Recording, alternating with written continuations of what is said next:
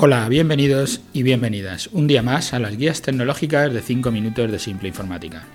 Yo soy Pedro Vicente y como todas las semanas, como todos los martes, intento contestar preguntas que nos hacen nuestros clientes, nuestros oyentes, y las trato de contestar de una manera que, como nuestro propio nombre indica, de una manera que sea simple, que sea sencilla, y tratar de llevar todo el lenguaje de la informática y de toda la jerga que tenemos alrededor llevarla a un punto que todo el mundo pueda entender, que todos los empresarios que no se dedican a la informática, se dedican a otros negocios, puedan entender lo que contamos y puedan ponerlo en práctica en su día a día o les pueda ayudar para su día a día. Hoy nos encontramos en el capítulo, en el podcast 421, que le hemos llamado El síndrome del impostor. Como el otro día salía esta, este término también, es otro de esos términos que van saliendo cuando hablamos y creemos que todo el mundo conoce, pero seguramente no, pues hoy quiero explicarlo. Me parece que se me va a hacer largo, pero bueno, voy a intentar resumirlo.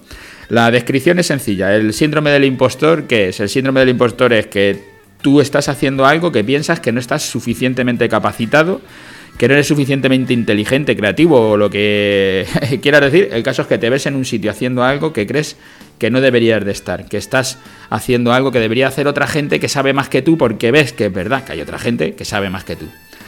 Mm, todos, eh, o por lo menos en mi opinión, todos en algún momento seguramente hayamos tenido ese síndrome del impostor. Yo hoy lo que quiero hacer es una pregunta de, cuando uno se siente impostor, si todo eso hay que cobrarlo o no hay que cobrarlo, pero voy a poner algunos ejemplos para que sea fácil de entender. Voy a poner tres ejemplos, uno de albañil, otro de médico y otro de informático. Tú imagínate que eres albañil, llevas toda tu vida haciendo casas y de repente te llega una casa que tiene piscina y nunca habías hecho piscina. No tienes ni idea de cómo vas a hacer esa piscina. Eres un impostor. Ya estás haciendo algo que no sabías hacer, pero tú eres albañil, llevas toda la vida haciendo casa. Te vas a los de las piscinas, al, a, donde, a los almacenes, donde tienen las piscinas, bien sean de una manera o de la, otra, porque podrás hacer las que yo no tengo ni idea de albañilería, puede que me equivoque, si hay algún albañil porque que entienda que no tengo ni idea. Y que dice, bueno, pues estas de resina o de, de las que ya están hechas bien, las dejas caer, las sientas bien para que no se rompa y ya está, y la tienes puesta. Te vas y te enteras. Y si la haces de obra, pues tienes que poner ladrillos, como has hecho toda la vida, y la tienes que enfocar, y tienes que hacer encofrado, y tienes que hacer todo, como si fuera, y piensa que tiene mucho peso el agua, te la puedes romper, para que no se te rompa, pues tendrá que llevar ese, encofrado. Vale. ¿Eres un impostor o no eres un impostor? Llevas toda la vida haciendo casas, no sabías hacer piscinas, pues ahora te enteras de cómo se hace y las vas a hacer. Tienes menos experiencia que el que lleve toda la vida haciendo piscinas, seguro. Pero tú, impostor, te vas a sentir, aunque no lo seas. Un médico, que esta me pasó a mí.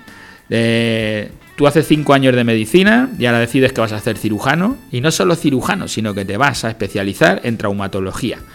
Ah, yo me caí, un coche me empujó, me tiró de la moto, me caí, el dedo gordo me llegó hasta atrás y se rompió los tendones o los nervios o lo que sea que te mantiene para poder hacer pinza. Y cuando me fueron a operar, vino un hombre que estaba especializado en dedos pulgares. Que yo, son de esas cosas y dices, pues no me lo puedo creer. Me puso dos torniquetes, empezó a operarme y cuando ya no podía de dolor, me soltó un torniquete para que el otro siguiera haciendo su efecto, para que no le llegara sangre y él pudiera trabajar, pero yo perdiera un poco de ese dolor.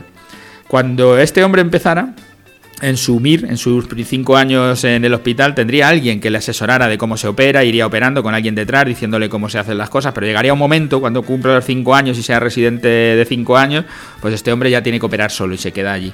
Y le llegaría su primer dedo pulgar alguna vez, y entonces, entonces ¿qué pasa? Que tendría el síndrome del impostor, porque él diría, yo no, he operado dedos pulgares, los tengo que operar. Claro, pero ya has operado mil cosas y ya sabes cómo se hace.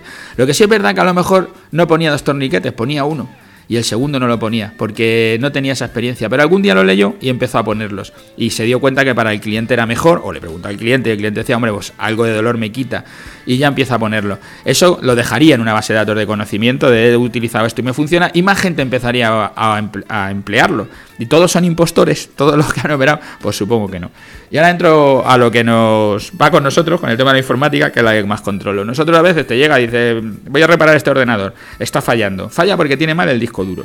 Pero le podría reparar, podría reparar el disco duro y dejarte funcionando. Te saldría más barato, porque te costará una hora de trabajo, pero no te va a costar el disco duro además. Hoy diríamos, no, cambia el disco duro, porque dentro de un año, seguramente, o menos, vuelva a fallar. Y cuando te vuelva a fallar vas a tener que volver a pagar otra vez toda la mano de obra y además pagar el disco duro. Entonces, mi recomendación por experiencia, como son los dos torniquetes, por experiencia, es cámbialo, te va a venir mejor Te voy a dar las dos opciones. Te voy a contar cuánto es de una manera, cuánto es de la otra. Tú decides. Mi opinión es que lo cambies. Esa es la experiencia. ¿Eres un impostor eh, si no tienes esa experiencia o no eres un impostor? Pero voy a poner otro ejemplo. Para, el tema de hoy, que es cuánto hay que cobrar y cuándo no hay que cobrar. todo este tema del impostor.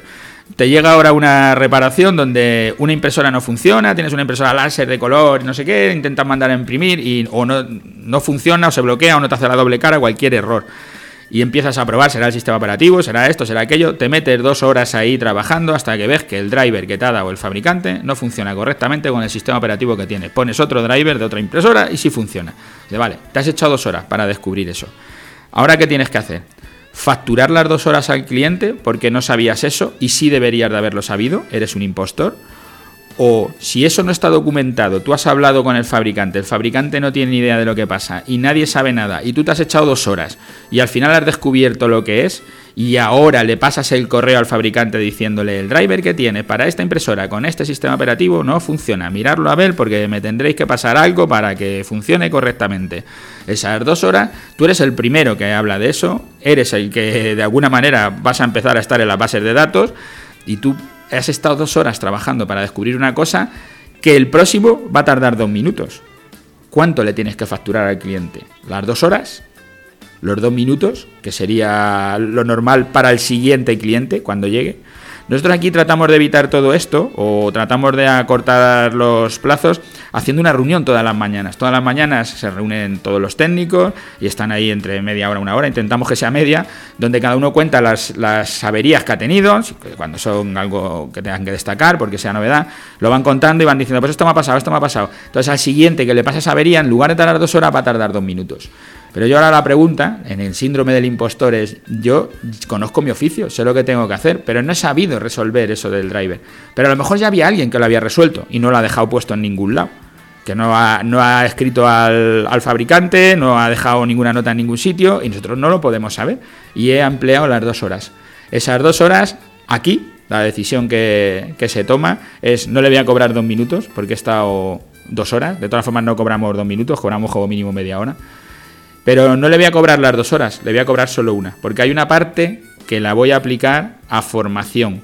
Eso es parte de mi formación, de que todos los días tengo formación en mi propio trabajo y eso me va dando la experiencia. Y hay una parte que la paga el cliente y hay una parte que la pagamos nosotros, que la asumimos nosotros. El siguiente cliente lo tiene más fácil, porque como ya lo sabemos, yo me evito mi formación, no, no lo tengo que pagar y el cliente también se ahorra algo de toda esa facturación.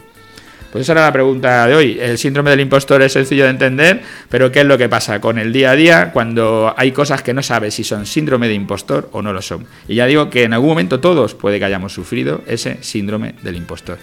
se me ha hecho largo, como ya os decía. Bueno, eh, corto aquí. Gracias a todos los que nos escucháis todos los martes y gracias por dejarnos vuestros me gustas ahí en las redes sociales, donde podáis, en Ivos, donde sea. Pues eso nos hace crecer. También si se lo contáis de palabra a vuestros amigos para que nos escuchen, nos hace crecer y más empresarios pueden escuchar estas ideas nuestras que esperemos que a alguno le vengan bien y las pueda poner en marcha. Gracias y hasta el martes que viene.